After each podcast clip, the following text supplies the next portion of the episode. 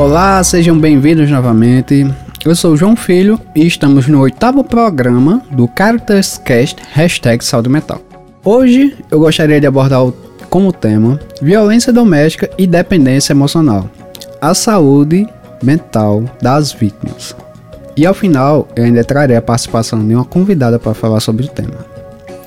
Bom, e para iniciar o nosso diálogo, eu irei trazer o artigo 5 da Lei Maria da Penha, que diz: Violência doméstica e familiar contra a mulher é qualquer ação ou omissão baseada no gênero que cause morte, lesão, sofrimento físico, sexual ou psicológico e dano moral ou patrimonial.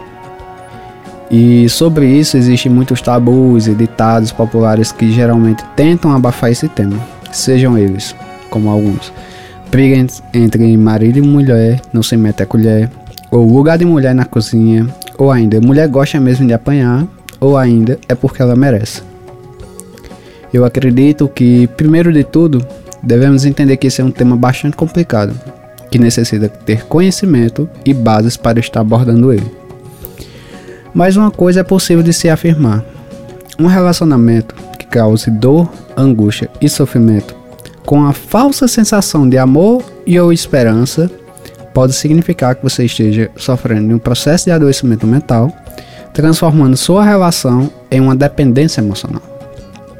E assim, tô, também venho aqui desmistificar uma questão muito importante. Ela não é muito comum, mas é comum e muito frequente que acabamos observando que mulheres acabam sendo os alvos e as, as principais vítimas dos relacionamentos abusivos, nas violências domésticas e sofrendo de dependência emocional. Mas é muito importante também destacar que em alguns relacionamentos, homens também podem estar sendo as vítimas, sofrendo agressões físicas e psicológicas. E assim, sendo homens ou mulheres sofrendo dentro desse contexto, eu acredito que devemos dar a devida atenção a essas questões, dar a devida importância quando se trata de violações e agressões à integridade da pessoa. E para isso, muitas vezes conseguimos identificar essa dependência através das falas das vítimas. Em minha experiência profissional como psicólogo e a, através da realização dos meus atendimentos, eu irei trazer alguns relatos de algumas vítimas dessas relações. O primeiro é: Ele me xinga, diz que sou feia e gorda, mas tenho medo de me separar. Ele não tem casa e não tem para onde ir. O segundo relato: Certa vez ele chegou bêbado em casa, quebrando as coisas e gritando, me culpando. Chorei a noite inteira e depois fomos dormir. No outro dia, estava tudo um silêncio e não se falava no assunto. O terceiro relato. Algumas vezes eu já quis fazer sexo comigo e eu não queria, mas tive que fazer, né? Ele cobrou. O quarto relato. Notei que estava em relacionamento abusivo quando ele queria controlar tudo o que eu fazia, o que eu vestia, o que eu falava e até o que eu iria comer. Era como uma prisão e não podia dizer nada que ele gritava comigo. Não era assim no começo, mas depois de anos já não aguentava mais isso. Meu objetivo aqui, querido ou querida ouvinte, não é apontar e dizer que você esteve em um relacionamento abusivo ou não. Só estou abordando esse tema para provocar algumas reflexões. E algumas dessas falas conseguimos entender que nem toda a origem do relacionamento abusivo era só semeado de aspectos negativos e ruins. Essas questões acabam se transformando com o tempo mas o que fazemos com isso é o que acaba por definir o nosso futuro. E não temos como ter noção de que nosso relacionamento atual irá chegar a esse ponto. Infelizmente não temos como prever muitas dessas coisas, mas é necessário estar atento. A dependência emocional muitas vezes pode não ser tão clara em nossas mentes quanto imaginamos. Algumas pessoas acabam por se envolver com outras para preencher um certo vazio que possuem dentro delas, ou para lidar com algumas questões pessoais, ou ainda pensando em algum tipo de benefício ou vantagem. Nem sempre conseguimos reconhecer a nossa situação e buscar mudar ou tomar a atitude necessária. mas isso exige esforço e coragem, pois traz insegurança e angústia. Já oriento de antemão que se você estiver precisando de algum tipo de orientação ou até mesmo de algum acolhimento, você pode estar procurando ajuda profissional dentro mesmo da área da saúde mental. E uma sugestão que eu ofereço, caso queira falar com alguém, um profissional da área da psicologia, você pode estar ligando para o plantão psicológico online. O número é com DDD 84 99687 0022. Basta você ligar ou encaminhar mensagem de texto via WhatsApp dentro dos horários de plantão, que é de segunda a sexta, das 8 às 11 da manhã e das 14 às 17 da tarde, e também aos sábados, das 8 às 11 da manhã. Um psicólogo ou uma psicóloga, a forma como você se sentir à vontade, irá realizar o atendimento sem nenhum custo para você.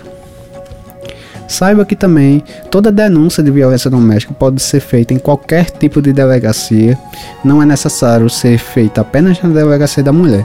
E também existe um número para realizar a ligação e a denúncia, que é o número 180. Bom, agora eu gostaria de trazer a mensagem da nossa convidada. Ela se chama Francisca Fabiana, é, ela é educadora social da Caritas Diocesana de Caicó, atuando como articuladora com um grupo de mulheres acompanhada pela Caritas. Olá, João. Olá a todos e todas. É uma satisfação colaborar na reflexão de uma problemática tão pertinente de ser discutida na sociedade atual, que é a violência contra a mulher. Que em todas as suas formas, seja ela física, sexual, psicológica, patrimonial ou simbólica, traz muito sofrimento para as mulheres, para a família e para toda a sociedade e, portanto, é um problema de todos e de todas nós. É, em nossas vivências né, com as mulheres, a partir do trabalho da Caritas, nós temos procurado oportunizar que as mulheres elas falem sobre o que elas vivenciam, né, sobre suas angústias, suas dificuldades, a sua realidade de vida, né, a sua realidade de ser mulher né, nesse cotidiano é, que nós vivemos. E aí, a partir disso, nós tentamos criar um espaço de acolhimento e de apoio para essas mulheres.